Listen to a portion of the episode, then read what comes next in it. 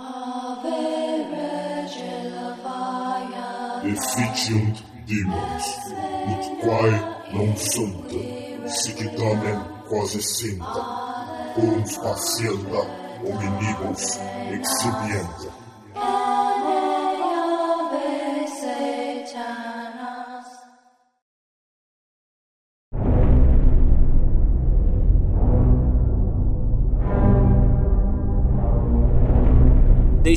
Começar dizendo que Peter Terry era um viciado em heroína. Nós éramos amigos na faculdade e continuamos a ser depois que me formei. Observe que eu disse eu. Ele desistiu depois de dois anos. Depois que saí dos dormitórios e fui para um apartamento pequeno, não via muito Peter. Conversávamos online de vez em quando, quando o ICQ era rei nos anos anteriores ao Facebook. Houve um período em que ele não estava online por cerca de cinco semanas seguidas. Eu não estava preocupado, ele era um maluco notório e viciado em drogas. Então eu presumi que ele simplesmente parou de se importar. Até que em uma noite, eu ouvi fazer logon. Antes que eu pudesse iniciar uma conversa, ele me enviou uma mensagem. Ei, hey David, cara, precisamos conversar. Foi quando ele me contou sobre a Casa Sem Fim, Recebeu esse nome porque ninguém jamais havia chegado à saída final. As regras eram bem simples e clichês. Chegue à última sala do prédio e ganhe 500 dólares. Havia nove quartos ao todo. A casa ficava fora da cidade, a cerca de 6 quilômetros da minha casa. Aparentemente, Peter tentou e falhou. Ele era um viciado em heroína e sabe-se lá que porra mais. Então imaginei que as drogas levaram o melhor sobre ele e ele enlouqueceu com um fantasma de papel ou algo assim. Ele me disse que seria demais para qualquer um e não era natural. Eu não acreditei nele. Eu disse a ele que iria verificar na noite seguinte e não importa o quanto ele tentasse me convencer do contrário, 500 dólares parecia bom demais para ser verdade. Eu tive que ir. Parti na noite seguinte quando cheguei, notei imediatamente algo estranho no prédio. Você já viu ou leu algo que não deveria ser assustador, mas por algum motivo um arrepio percorreu a sua espinha? Caminhei em direção ao prédio e a sensação de mal-estar só se intensificou quando abri a porta da frente. Meu coração desacelerou e deixei um suspiro de alívio sair de mim quando entrei. O quarto parecia um saguão normal de hotel, decorado para o Halloween. Uma placa foi colocada no lugar de um trabalhador. Dizia: Sala 1 por aqui, mas oito seguem. Chegue ao fim e você vencerá. Eu ri e fiz meu caminho para a primeira porta. A primeira área era quase irrissível.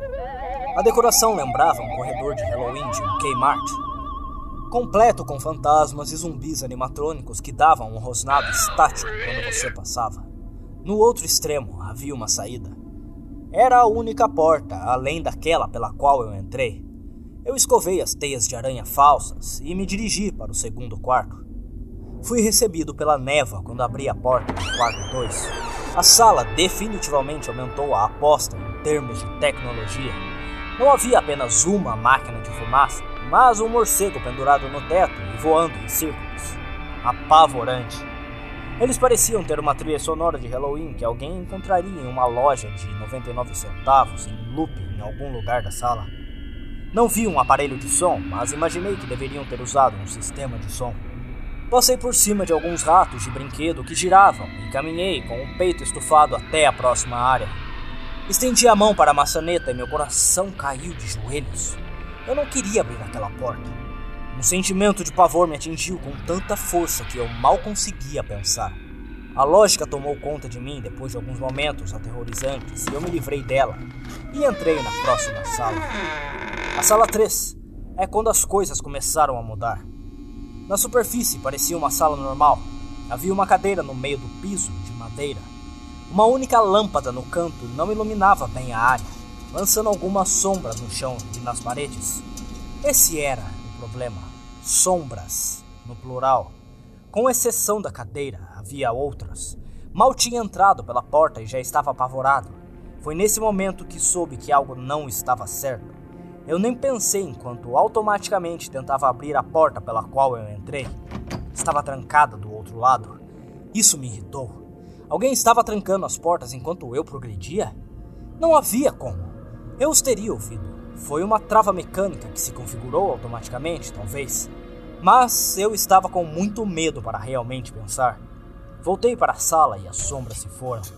A sombra da cadeira permaneceu, mas as outras se foram. Comecei a andar lentamente. Eu costumava ter alucinações quando era criança, então descartei as sombras como fruto da minha imaginação. Comecei a me sentir melhor quando cheguei à metade da sala e olhei para baixo enquanto dava meus passos, e foi quando eu vi. Ou melhor, não vi. Minha sombra não estava lá. Eu não tive tempo de gritar. Corri o mais rápido que pude para a outra porta e me joguei no quarto sem pensar. A quarta sala era possivelmente a mais perturbadora. Ao fechar a porta, toda a luz parecia ser sugada e colocada de volta na sala anterior. Fiquei ali, cercado pela escuridão, incapaz de me mover. Não tenho medo do escuro e nunca tive, mas fiquei absolutamente apavorado. Toda a visão havia me deixado. Eu segurei a minha mão na frente do rosto, e se eu não soubesse o que estava fazendo, nunca seria capaz de dizer. A escuridão não se descreve. Não consegui ouvir nada. Era um silêncio mortal. Quando você está em uma sala à prova de som, ainda pode se ouvir respirando. Você pode se ouvir estando vivo. Eu não podia. Comecei a tropeçar para frente de alguns momentos. Meu coração batendo rapidamente era a única coisa que eu podia sentir. Não havia nenhuma porta à vista. Nem tinha certeza se havia desta vez. O silêncio foi então quebrado por um zumbido baixo. Eu senti algo atrás de mim. Eu me virei loucamente, mas mal conseguia ver o meu próprio nariz. Eu sabia que estava lá, no entanto. Independente de quão escuro estivesse, eu sabia que algo estava lá. O zumbido ficou mais alto, mais próximo. Parecia me cercar, mas eu sabia que o que estava causando o barulho estava na minha frente, aproximando-se. Dei um passo para trás eu nunca havia sentido esse tipo de medo. Não consigo descrever o verdadeiro medo. Eu nem estava com medo de morrer, eu estava com medo de qual era a alternativa. Eu estava com medo do que essa coisa tinha reservado para mim. Então as luzes piscaram por um segundo e eu vi nada. Não vi nada. E sei que não vi nada ali. A sala mergulhou novamente na escuridão e o zumbido tornou-se um guincho selvagem. Gritei em protesto. Não consegui ouvir esse maldito som por mais um minuto. Corri para trás, para longe do barulho, e procurei a maçaneta da porta. Eu me virei e caí no quarto 5. Antes de descrever a sala 5, você precisa entender uma coisa. Eu não sou um viciado em drogas. Eu não tive histórico de abuso de drogas ou qualquer tipo de psicose além das alucinações da infância que mencionei anteriormente. E essas ocorreram apenas quando eu estava realmente cansado ou apenas acordando. Entrei na casa sem fim com a cabeça limpa. Depois de cair na sala anterior, minha visão da sala 5 era de minhas costas. Olhando para o teto, o que vi não me assustou, simplesmente me surpreendeu. As árvores haviam crescido no quarto e se erguiam acima da minha cabeça. Os tetos dessa sala eram mais altos que os outros, o que me fez pensar o que estava no centro da casa. Levantei-me do chão, limpei-me e dei uma olhada ao redor. Era definitivamente a maior sala de todas. Eu não conseguia nem ver a porta de onde eu estava. Vários arbustos e árvores devem ter bloqueado a minha linha de visão com a saída. Até esse ponto, imaginei que os quartos ficariam mais assustadores, mas este era um paraíso em comparação com o último quarto. Eu também presumi que o que quer que estivesse no quarto 4 ficava lá atrás. Eu estava incrivelmente errado. À medida que me aprofundava na sala, comecei a ouvir o que alguém ouviria se estivesse em uma floresta. Insetos cantando e o bater ocasional de pássaros pareciam ser a minha única companhia nesta sala. Isso foi o que mais me incomodou. Ouvir os insetos e outros animais, mas não vi nenhum deles. Comecei a me perguntar o tamanho desta casa. Do lado de fora, quando me aproximei, parecia uma casa normal, mas aqui era quase uma floresta inteira. O dossel cobria minha visão no teto, mas presumi que ainda estava lá, por mais alto que fosse. Também não consegui ver nenhuma parede. A única maneira que eu sabia que ainda estava lá dentro era que o piso combinava com os outros cômodos. O padrão de painéis de madeira escura. Continuei andando, esperando que a próxima árvore pela qual passasse revelasse a porta. Depois de alguns momentos de caminhada, senti um mosquito voar em meu braço. Afastei-me e continuei. Um segundo depois, senti mais dez pousar na minha pele, em lugares diferentes. Eu senti rastejar para cima e para baixo dos meus braços e pernas, e alguns passaram pelo meu rosto. Eu me debati loucamente para tirá-los todos, mas eles continuaram rastejando. Olhei para baixo e soltei um grito abafado. Eu não vi um único inseto. Nenhum inseto estava em mim, mas eu podia senti-los rastejar. Eu os ouvi voar pelo meu rosto e picar a minha pele, mas não consegui ver nenhum. Caí no chão e comecei a rolar loucamente. Eu estava desesperado. Eu odiava insetos, especialmente aqueles que não podia ver ou tocar. Mas esses insetos podiam me tocar e estavam por toda a parte. Comecei a engatinhar. Eu não tinha ideia de para onde estava indo. A entrada não estava à vista e eu não tinha visto a saída. Então eu apenas rastejei, minha pele se contorcendo com a presença daqueles insetos fantasmas. Depois do que pareceram horas, eu encontrei a porta. Eu agarrei a árvore mais próxima e me levantei, batendo, sem pensar nos meus braços e pernas. Tentei correr, mas eu não consegui. Meu corpo estava exausto de rastejar e lidar com o que quer que estivesse em mim. Dei alguns passos trêmulos até a porta, agarrando a cada árvore no caminho para me apoiar. Estava a alguns metros de distância quando ouvi o zumbido baixo de antes. Estava vindo da sala ao lado e era mais profundo. Eu quase podia senti-lo dentro de mim. Como quando você fica do lado de um amplificador de som. A sensação dos insetos em mim diminuiu à medida que o zumbido ficava mais alto. Quando coloquei a minha mão na maçaneta, os insetos desapareceram completamente. Mas não consegui girá-la. Eu sabia que, se soltasse, os insetos voltariam e não haveria como voltar para o quarto 4. Eu apenas fiquei lá, minha cabeça pressionada contra a porta marcada com seis e minha mão trêmula segurando a maçaneta. O zumbido era tão alto que eu nem conseguia me ouvir fingindo pensar. Não havia nada que eu pudesse fazer a não ser seguir em frente. O quarto 6 era o próximo, e o quarto 6 era o inferno. Fechei a porta atrás de mim Quando a porta se fechou, o zumbido se foi. Abri os olhos surpresos e a porta que eu havia fechado havia sumido. Agora era apenas uma parede. Eu olhei em volta em estado de choque. A sala era idêntica à sala 3. A mesma cadeira e abajur, mas com a quantidade correta de sombras desta vez. A única diferença era que não havia porta de saída e a que eu entrei não existia. Como eu disse antes, não tive problemas anteriores em termos de instabilidade mental. Mas, naquele momento, caí no que agora sei que foi a loucura. Eu não gritei, eu não fiz nenhum som. No começo, eu cocei suavemente, a parede dura, mas eu sabia que a porta estava em algum lugar. Arranhei onde estava a maçaneta. Eu agarrei a parede freneticamente com as duas mãos minhas unhas sendo lixadas contra a parede de madeira. Caí silenciosamente de joelhos. O único som da sala era o arranhar incessante contra a parede. Eu sabia que estava lá. A porta estava ali. Eu sabia que estava ali.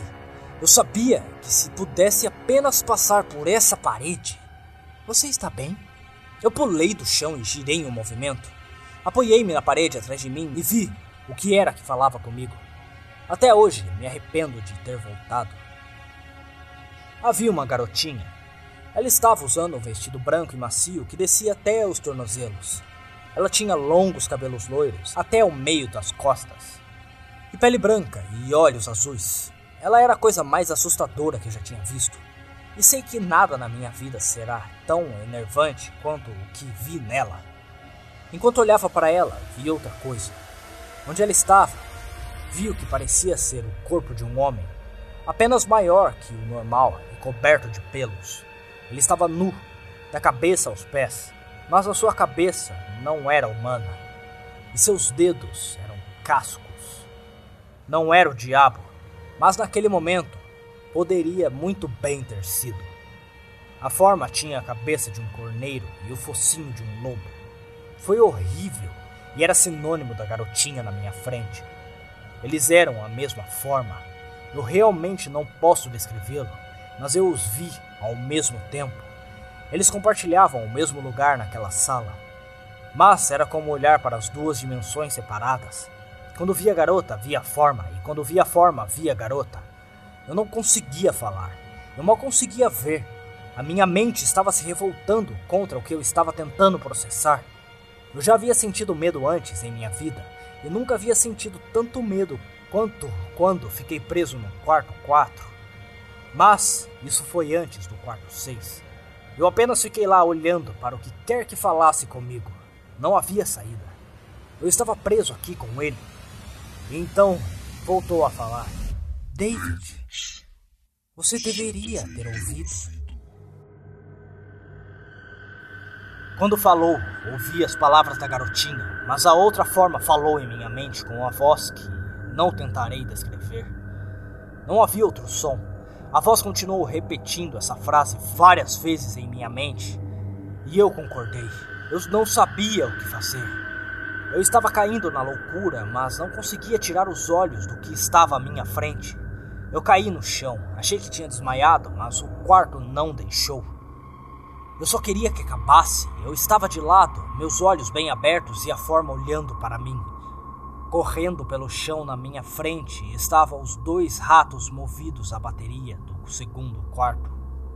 A casa estava brincando comigo, mas por alguma razão ver aquele rato puxou a minha mente de volta de qualquer profundidade em que eu estava indo e olhei ao redor da sala.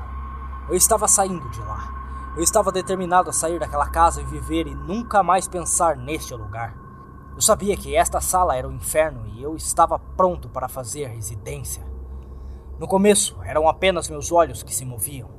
Eu procurei nas paredes por qualquer tipo de abertura.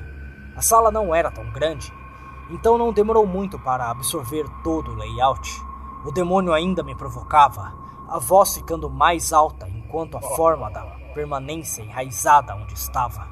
Eu coloquei a minha mão no chão, levantei-me de quatro e me virei para escanear a parede atrás de mim. Então vi algo em que não pude acreditar. A forma agora estava bem atrás de mim, sussurrando em minha mente, como eu não deveria ter vindo. Senti sua respiração na minha nuca, mas eu me recusei a virar. Um grande retângulo foi riscado na madeira, com um pequeno amassado no centro bem na frente dos meus olhos. Eu vi o grande 7 que eu tinha gravado sem pensar na parede. Eu sabia o que era. O quarto 7 ficava logo depois daquela parede onde ficava o quarto 5, momentos atrás. Eu não sei como fiz isso. Talvez fosse apenas meu estado de espírito na época. Mas criei a porta. Eu sabia que tinha. Na minha loucura, havia riscado na parede o que mais precisava: uma saída para a próxima sala. O quarto 7 era o próximo. Eu sabia que o demônio estava bem atrás de mim. Mas por algum motivo, ele não conseguia me tocar. Fechei os olhos e coloquei as duas mãos nos sete grandes na minha frente. Eu empurrei. Empurrei o mais forte que pude. O demônio agora estava gritando em meu ouvido. Ele me disse que eu nunca iria embora. Ele me disse que era o fim. Mas eu não iria morrer. Eu ia morar lá, no quarto 6 com ele. Eu não, eu não iria. Eu empurrei e gritei em plenos pulmões. Eu sabia que iria empurrar a parede virtualmente.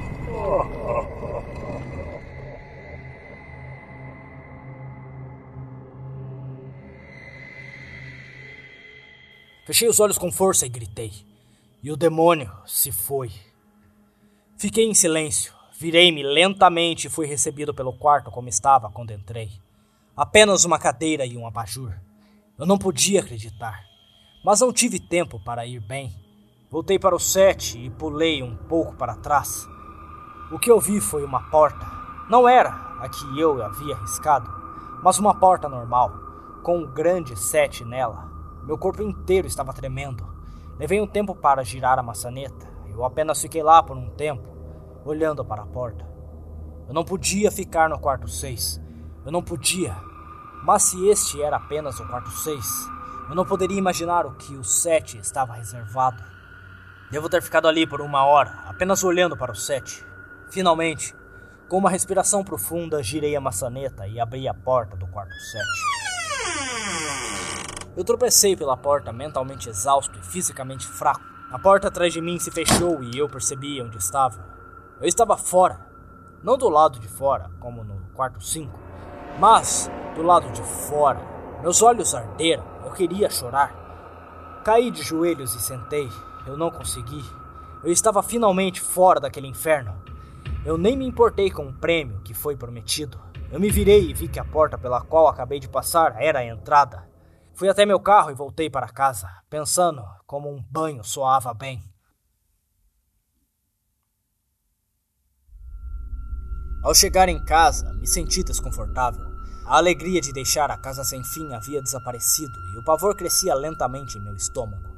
Afastei-o, como o resíduo da casa, e fiz meu caminho até a porta da frente. Entrei e imediatamente subi para o meu quarto. Lá na minha cama estava meu gato, Baskerville. Ele foi a primeira coisa viva que vi durante toda a noite e estendi a mão para acariciá-lo. Ele sibilou e bateu na minha mão. Recusei o choque, pois ele nunca havia agido assim. Eu pensei, tanto faz, ele é um gato velho.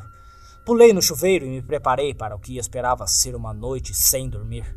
Depois do banho, fui para a cozinha fazer algo para comer. Desci as escadas e entrei na sala íntima. O que eu vi ficaria para sempre gravado em minha mente. No entanto, meus pais estavam deitados no chão, nus, cobertos de sangue.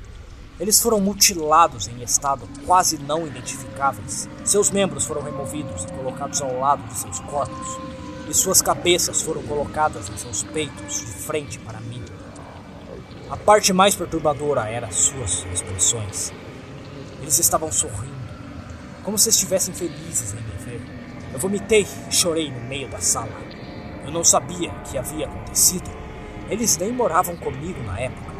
Eu estava uma bagunça então eu vi uma porta que nunca esteve lá. Uma porta com um grande oito rabiscado com sangue. Eu sabia, eu ainda estava em casa. Eu estava na sala da minha família, mas eu estava na sala sete. Os rostos dos meus pais sorriram, ainda mais quando percebi isso. Eles não eram meus pais, não podiam ser, mas se pareciam exatamente como eles. A porta marcada como oito, ficava do outro lado da sala, atrás dos corpos mutilados à minha frente. Eu sabia que tinha que seguir em frente, mas naquele momento eu desisti. Os rostos sorridentes invadiram a minha mente. Eles me prenderam aonde eu estava. Eu vomitei de novo e quase desmaiei. O zumbido voltou então. Estava mais alto do que nunca, encheu a casa e sacudiu as paredes. O zumbido me obrigou a andar. Comecei a andar devagar, aproximando-me da porta e dos corpos. Eu mal conseguia ficar em pé, enquanto mais andava. O quanto mais chegava perto de meus pais, mais perto chegava do meu suicídio. As paredes agora tremiam tanto que parecia que iam desmoronar. Mas ainda assim os rostos sorriam para mim. Conforme me aproximei, seus olhos me seguiram. Eu estava agora entre os dois corpos, a poucos metros da porta. As mãos desmembradas abriram caminho através do tapete em minha direção.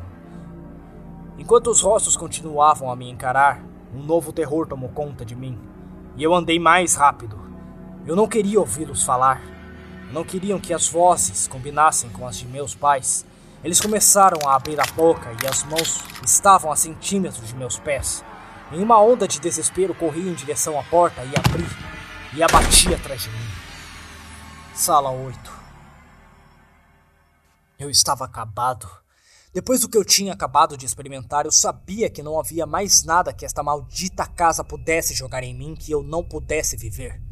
Não havia nada menos que o fogo do inferno para o qual eu não estava preparado.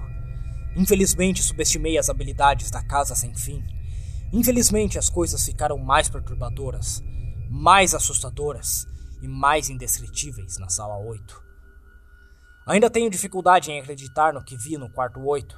Mais uma vez, a sala era cópia carbono da sala 3 e 6. Mas, sentados na cadeira geralmente vazia, estava um homem. Após alguns segundos de descrença, minha mente finalmente aceitou o fato de que o homem sentado na cadeira era eu. Não alguém que se parecia comigo, era David Williams. Eu me aproximei. Eu tinha que dar uma olhada melhor. Embora tivesse certeza disso, ele olhou para mim e notei lágrimas em seus olhos. Por favor, por favor, não faça isso. Por favor, não me machuque. Uh, o quê? Eu perguntei. Qu quem é você? Eu, eu não vou te machucar. sim, sim, você vai. Você vai me machucar. E eu não quero que faça isso. Ele se sentou na cadeira, com as pernas para cima e começou a balançar para frente e para trás. Na verdade, era uma aparência bastante patética, especialmente porque era eu, idêntico em todos os sentidos. Ouça, quem é você? Eu estava agora apenas alguns metros do meu doppelganger. Foi a experiência mais estranha até agora, ficar ali falando comigo mesmo. Eu não estava com medo, mas logo estaria. Por que você é? Você vai me machucar! Você vai me machucar! Se você quiser ir embora, você vai me machucar! Por que você está dizendo isso? Apenas se acalme, ok? Vamos tentar descobrir isso. E então eu vi. O David sentado estava usando as mesmas roupas que eu, exceto por uma pequena mancha vermelha em sua camisa bordada com o número 9. Você vai me machucar, você vai me machucar, por favor, não, não, não. Meus olhos não deixaram aquele pequeno número em seu peito. Eu sabia exatamente o que era. As primeiras portas eram claras e simples, mas depois de um tempo elas ficaram um pouco mais ambíguas. Sete foi riscado na parede, por minhas próprias mãos. O oito foi marcado com sangue em cima dos corpos de meus pais. Mas nove, esse era o número que estava em uma pessoa, uma pessoa viva. Pior ainda, foi em uma pessoa que parecia exatamente comigo. David? Eu tive que perguntar. Sim. Você vai me machucar. Você vai me machucar. Ele continuou a soluçar e balançar. Ele respondeu a David. Ele era eu, até a voz. Mas aquele nove. Eu andei por alguns minutos enquanto ele soluçava em sua cadeira. O quarto tinha a porta, e assim como no quarto seis, a porta pela qual entrei havia sumido. Por alguma razão presumi que tentar achar a saída na parede não me levaria a algum lugar algum. Estudei as paredes e o chão ao redor da cadeira, enfiando a cabeça por baixo e vendo se havia alguma coisa embaixo. Infelizmente, não havia nada. Abaixo da cadeira, no entanto, havia uma faca. Em anexo estava uma etiqueta que dizia: Para David, da agência.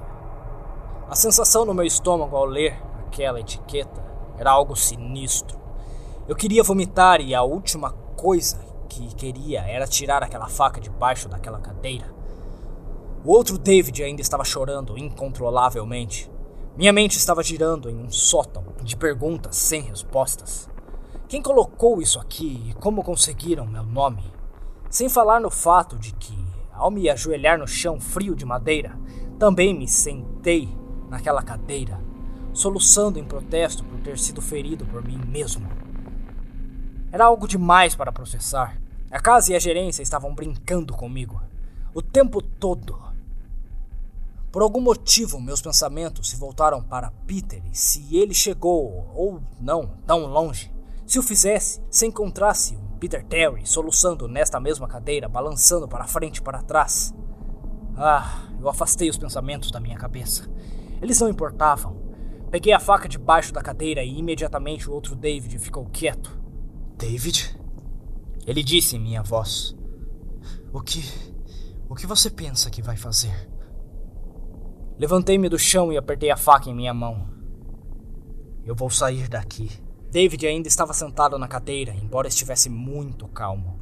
Ele olhou para mim com um leve sorriso. Eu não sabia se ele iria rir ou me estrangular.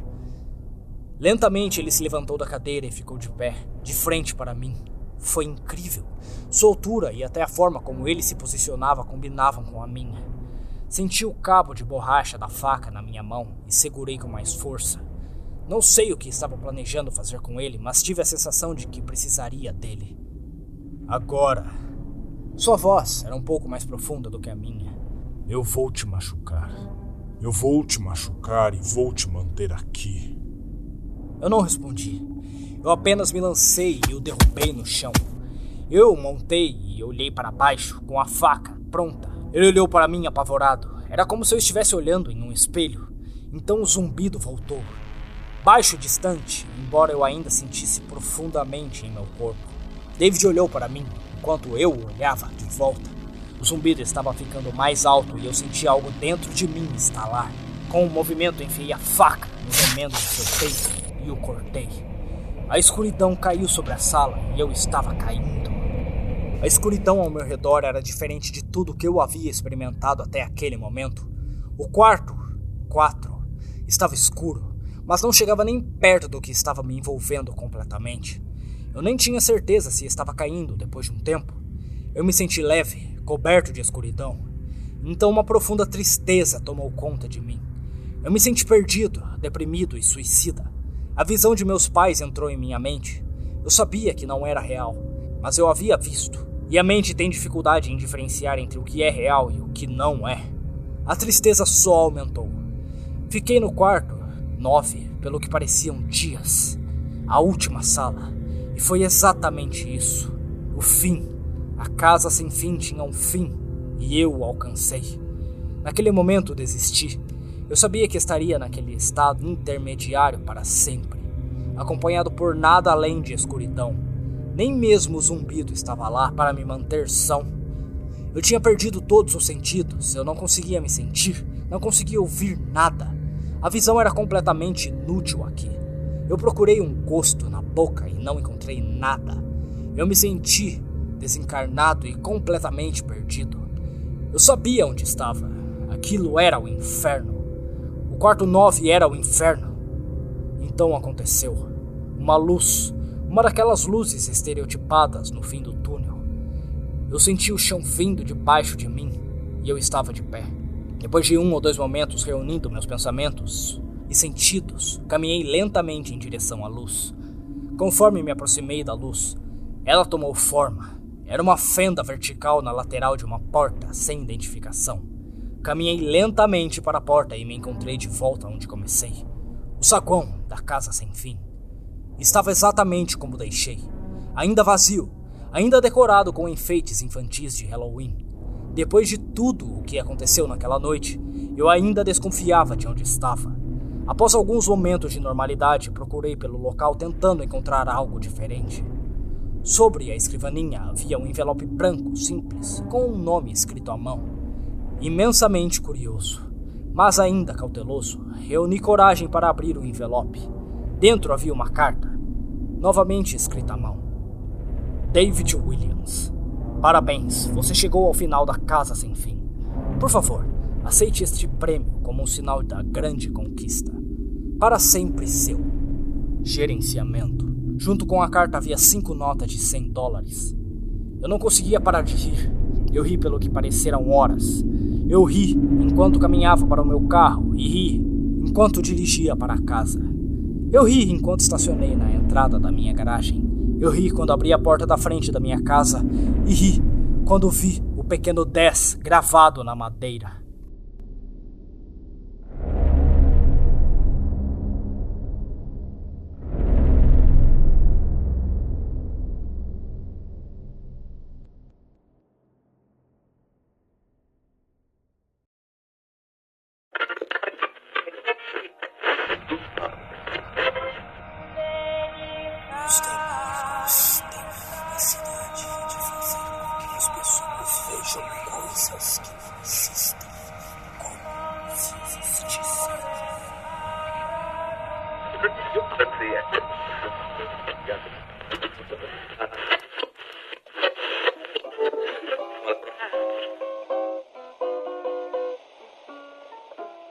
Se você chegou até aqui, eu lhe agradeço muito e venho lhe convidar para assinar o meu Apoia-se.